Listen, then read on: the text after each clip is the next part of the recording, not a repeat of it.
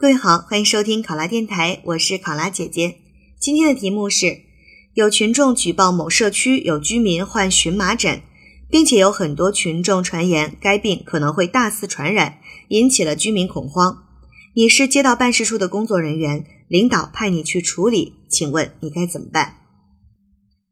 这道题目当中呢，其实我们要处理的是两个事件，一个是群众举报有居民患有荨麻疹。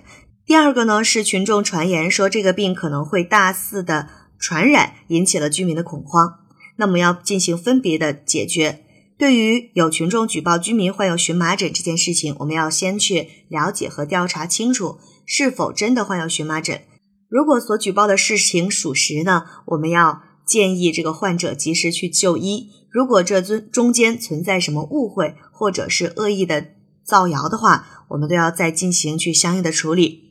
而对于啊这个荨麻疹本身是不是会大肆的传染引起恐慌这个事情，我们也要进行一个宣传和澄清，告诉大家呢荨麻疹到底是什么，让大家去了解荨麻疹，从而呢消除居民的这种恐慌。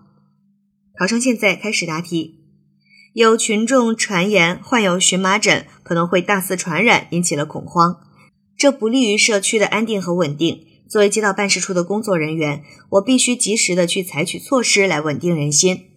首先，在接到群众举报后，我会立即前往被举报者的家中，了解该居民是否真的患有荨麻疹。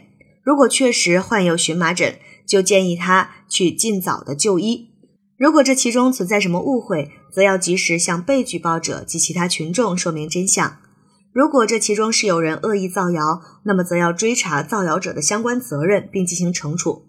其次，假如我社区内真的有大量居民同时患上了荨麻疹，我会请有关医疗的专家前往我社区，帮助我社区查找是否有过敏源导致居民患病。如果有的话，则及时清除过敏源。经请示领导之后呢，给予小区居民一定的补贴，以治疗荨麻疹。或者是在小区内开展一些义诊的活动。在此，荨麻疹其实是一种常见的皮肤过敏性疾病，其本身并不会大肆的传染。居民们之所以会产生恐慌呢，多半是由于对这种疾病不了解。因此，我会请社区卫生队的医疗人员与我一起，通过社区广播、社区的宣传栏和宣讲会等形式，向居民讲解荨麻疹等常见疾病的防治知识。让居民能够了解荨麻疹，从而消除恐慌。与此同时，还要在社区内进行一个宣传，告诉大家，国家现在加大了对于传播谣言的惩处力度。如果仍然有居民传播造成恐慌的谣言，有可能会被追究责任。希望大家能够注意自己的言行。最后，我会将处理过程及结果上报给领导。同时，在自己今后的工作当中，也要充分发挥主观能动性，及时的去了解社区内新出现的一些情况，并且普及相关的知识，防止再次出现类似的状况。考生答题完毕。